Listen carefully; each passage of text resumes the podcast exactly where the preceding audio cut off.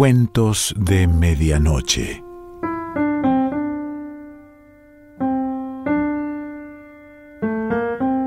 El cuento de hoy se titula El Duque de Portland y pertenece a Villers de l'Île Adam.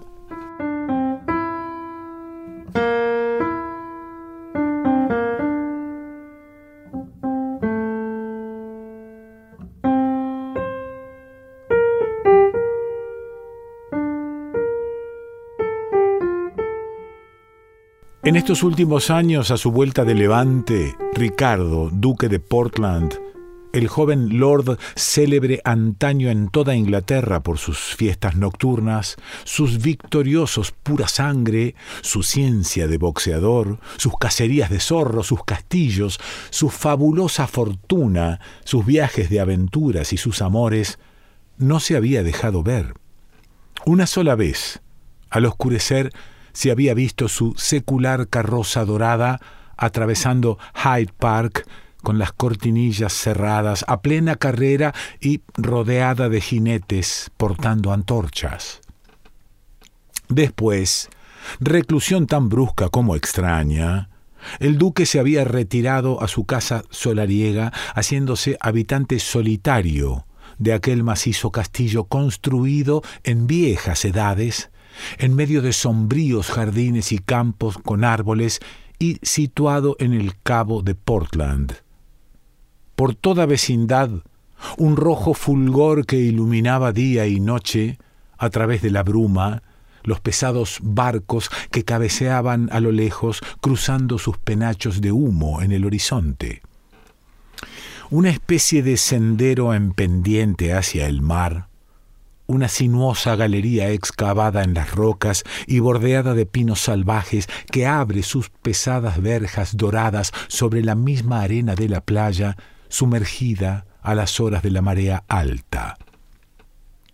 Bajo el reinado de Enrique VI, se forjaron leyendas de este castillo fortaleza cuyo interior resplandecía de riquezas feudales.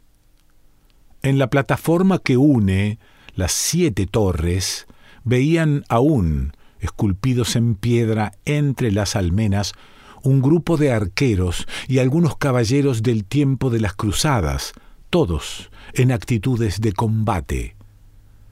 En la noche estas estatuas cuyas figuras aparecen ahora borradas por las lluvias tempestuosas y los hielos de varios centenares de inviernos y las expresiones de sus rostros muchas veces cambiadas por los retoques del rayo, ofrecen un vago aspecto que se presta a las más supersticiosas visiones y cuando, levantadas en masa multiformes por una tempestad, se estrellan las olas en la oscuridad contra el promontorio de Portland, a la imaginación del paseante perdido, ayudada por la iluminación de la luna entre las sombras graníticas, se puede presentar frente al castillo algún antiguo asalto sostenido por una heroica guarnición de soldados fantasmas contra una legión de malos espíritus.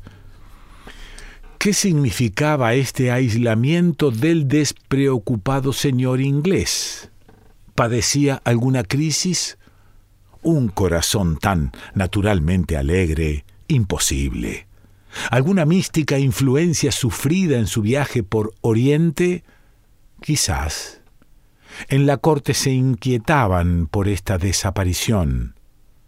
Un mensaje de Westminster de la propia reina había sido dirigido al Lord Invisible. Acodada cerca de un candelabro, la reina Victoria estaba atareada aquella tarde de audiencia extraordinaria. A su lado, sentada en un taburete de marfil, una joven lectora, Miss Helen H. Llegó la respuesta, sellada en negro, de Lord Portland. La muchacha, habiendo abierto el pliego ducal, recorrió con sus ojos azules, sonrientes pedazos de cielo, las pocas líneas que contenía, bruscamente, sin una palabra, con los ojos cerrados, la presentó a su Majestad. También la reina, leyó en silencio. A las primeras palabras, su rostro, generalmente impasible, pareció ensombrecerse con extraña tristeza. Incluso se estremeció.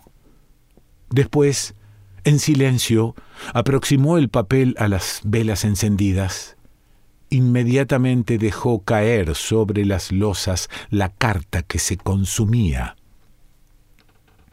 Milords, dijo a los pares, agrupados a escasa distancia, no volverán a ver a nuestro querido duque de Portland.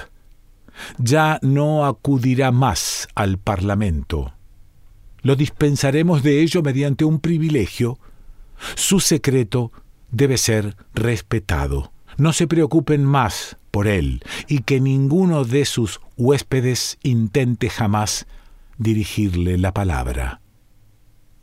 Después, despidiendo con un gesto al viejo correo del castillo, le dirás al duque de Portland lo que acabas de ver y de oír, agregó lanzando una mirada a las cenizas negras de la carta. Tras estas palabras misteriosas, la reina se había levantado para retirarse a sus habitaciones. Sin embargo, al ver a su lectora, que se había quedado inmóvil y como dormida, con la mejilla apoyada en su brazo joven y blanco sobre el moaré purpúreo de la mesa, la reina, sorprendida aún, murmuró dulcemente ¿Me sigues, Helen? Como la muchacha persistiera en su actitud, todos los presentes corrieron hacia ella. Sin que palidez alguna revelara su emoción, ¿cómo iba a palidecer una flor de lis? Se había desvanecido. Un año después de las palabras pronunciadas por Su Majestad, durante una tormentosa noche de otoño, los navíos que pasaban a algunas leguas del cabo Portland vieron el castillo iluminado. No era la primera de las fiestas nocturnas ofrecidas a comienzos de cada estación del año por el Lord ausente.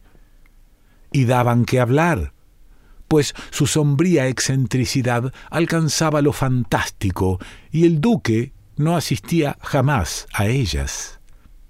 No era en las habitaciones del castillo donde se daban las fiestas. Nadie había vuelto a entrar allí. El mismo Lord Ricardo, que habitaba en solitario un torreón, parecía haberlas olvidado. Desde su vuelta había mandado cubrir con inmensos espejos de Venecia los muros y las bóvedas de los vastos subterráneos de su mansión. El suelo estaba ahora enlosado de mármoles y de brillantes mosaicos. Cortinas de trama vertical entreabiertas por franjas de cadeneta separaban una serie de salas maravillosas, donde bajo magníficas balaustradas de oro iluminadas aparecía un conjunto de muebles orientales con arabescos preciosos en medio de vegetaciones tropicales, fuentes de agua perfumada sobre pórfido y hermosas estatuas. Allí, con la amable invitación del castellano de Portland, que lamentaba estar siempre ausente, se reunía una multitud elegante, lo más escogido de la joven aristocracia inglesa, los más seductores artistas y las más bellas despreocupadas de la gentry. Lord Ricardo estaba representado por uno de sus amigos de antes y comenzaba entonces una noche principescamente libre. Solo en el sitio de honor del festín, el sillón del joven lord quedaba vacío y el escudo ducal del respaldo siempre aparecía velado por un amplio crespón de duelo. Las miradas, muy pronto encendidas por la embriaguez, se volvían gustosamente a presencias más encantadoras. Así, a medianoche, se ahogaban bajo tierra en Portland en maravillosas salas, entre aromas de flores exóticas, las risas, el tintineo de las copas, las canciones ebrias y la música. Pero si a aquella hora se hubiera levantado de la mesa alguno de los convidados y, para respirar el aire del mar, se hubiese aventurado al exterior, en la oscuridad, por la playa, entre las ráfagas de desolados vientos, quizás hubiera percibido un espectáculo capaz de turbar su humor optimista, al menos para el resto de la noche. En efecto, frecuentemente y a aquella misma hora, por las vueltas del sendero que conducía hacia el mar, un caballero, envuelto en amplia capa, cubierto el rostro por una máscara de seda negra a la que estaba adaptada una capucha circular que ocultaba toda la cabeza, se encaminaba, la lumbre de un cigarro en la mano enguantada, hacia la playa. Como en fantasmagoría de gusto anticuado, le precedían dos servidores de cabellos blancos, a algunos pasos le seguían otros dos con humeantes antorchas rojizas. Delante de ellos caminaba un niño, también con librea de duelo, y este paje agitaba una vez por minuto el corto batir de una campana para advertir a lo lejos que se apartaran del camino del paseante y el aspecto de este pequeño grupo producía una impresión tan glacial como si fuera el cortejo de un condenado. Se abría ante ese hombre la verja de la ribera. La escolta lo dejaba solo y avanzaba entonces hacia el borde del agua. Allí, como perdido en una pensativa desesperación, embriagándose en la desolación del espacio, permanecía taciturno, semejante a los espectros de piedra de la plataforma, bajo el viento, la lluvia y los relámpagos, ante el mugir del océano.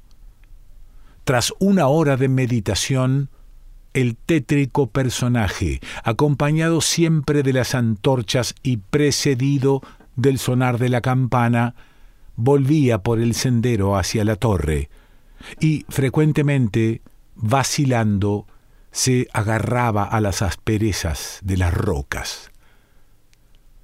La mañana que había precedido a esta fiesta, la joven lectora de la reina, siempre en gran duelo desde el primer mensaje, rezaba en el oratorio de Su Majestad, cuando le fue entregado un billete escrito por uno de los secretarios del duque.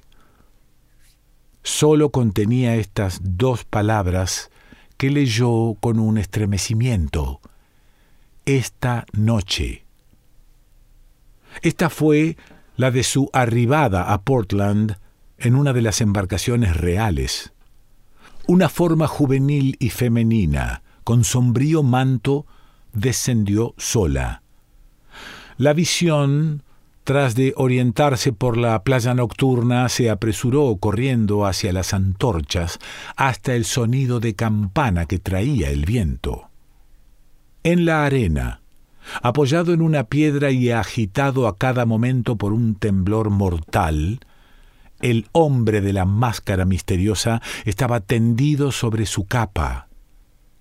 Desgraciado exclamó en un sollozo y ocultando el rostro con las manos, la joven aparición, cuando llegó a su lado. Adiós, respondió él. Se escuchaban a lo lejos canciones, risas, procedentes de los subterráneos de la mansión feudal, cuya iluminación se reflejaba ondulada en el agua. Eres libre, agregó él, dejando caer su cabeza en la piedra. Y tú estás liberado, respondió la blanca aparición, elevando una pequeña cruz de oro hacia los cielos plenos de estrellas ante la mirada del hombre silencioso. Después de un gran silencio, y como ella permaneciera así ante él, inmóvil, con los ojos cerrados, Hasta luego, Helen, murmuró, cuando, Tras una hora de espera se aproximaron los servidores, vieron a la muchacha de rodillas sobre la arena y rezando cerca de su dueño. El duque de Portland ha muerto, les dijo. Y apoyándose en el hombro de uno de los viejos, volvió a la embarcación que la había traído. Tres días después se leía esta noticia en el diario de la corte. Miss Helen H., la prometida del duque de Portland, convertida a la religión ortodoxa, ha tomado ayer el hábito de las carmelitas. ¿Cuál era el secreto por el cual el potente Lord acababa de morir? Un día, en sus lejanos viajes por Oriente, habiéndose alejado de su caravana por los alrededores de Antioquía, el joven duque, charlando con los guías del país, oyó hablar de un mendigo, ante el cual todo el mundo se alejaba con horror y que vivía solo en medio de unas ruinas. Se le ocurrió la idea de visitar a este hombre, pues nadie escapa a su destino. Ahora bien, ese Lázaro fúnebre era el último depositario de la gran lepra, de la lepra seca y sin remedio, del mal inexorable del cual sólo Dios podía resucitar. Solo, pues, Portland, a pesar de los ruegos de sus aterrados guías, se atrevió a desafiar el contagio en la especie de caverna donde respiraba aquel paria de la humanidad. Y allí por una fanfarronada de gran gentilhombre, intrépido hasta la locura, dándole un puñado de oro a ese agonizante miserable, el pálido señor le había dado la mano. En el mismo instante pasó una nube por sus ojos. Al oscurecer, sintiéndose perdido, abandonó la ciudad y las tierras del interior para ganar el mar e intentar una curación en su castillo o morir en él. Pero, ante los terribles progresos que se declararon durante la travesía, el duque comprendió que no podía conservar otra esperanza que la de una rápida muerte. Todo había terminado. Adiós, juventud, brillo de un hombre ilustre, prometida amada, posteridad de la raza, adiós fuerzas, alegrías, fortuna incalculable, belleza, porvenir. Todas las esperanzas se habían sepultado en el hueco de aquella mano terrible. El Lord había heredado del mendigo. Un segundo de arrogancia, un momento demasiado noble, más bien, había arrebatado esta existencia luminosa y llevado al secreto de una muerte desesperada. Así pereció el duque Ricardo de Portland, el último leproso del mundo.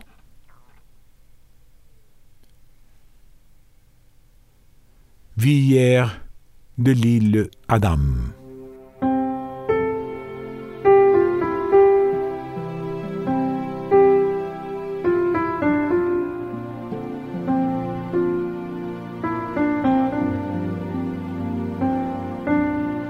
Cuentos de Medianoche.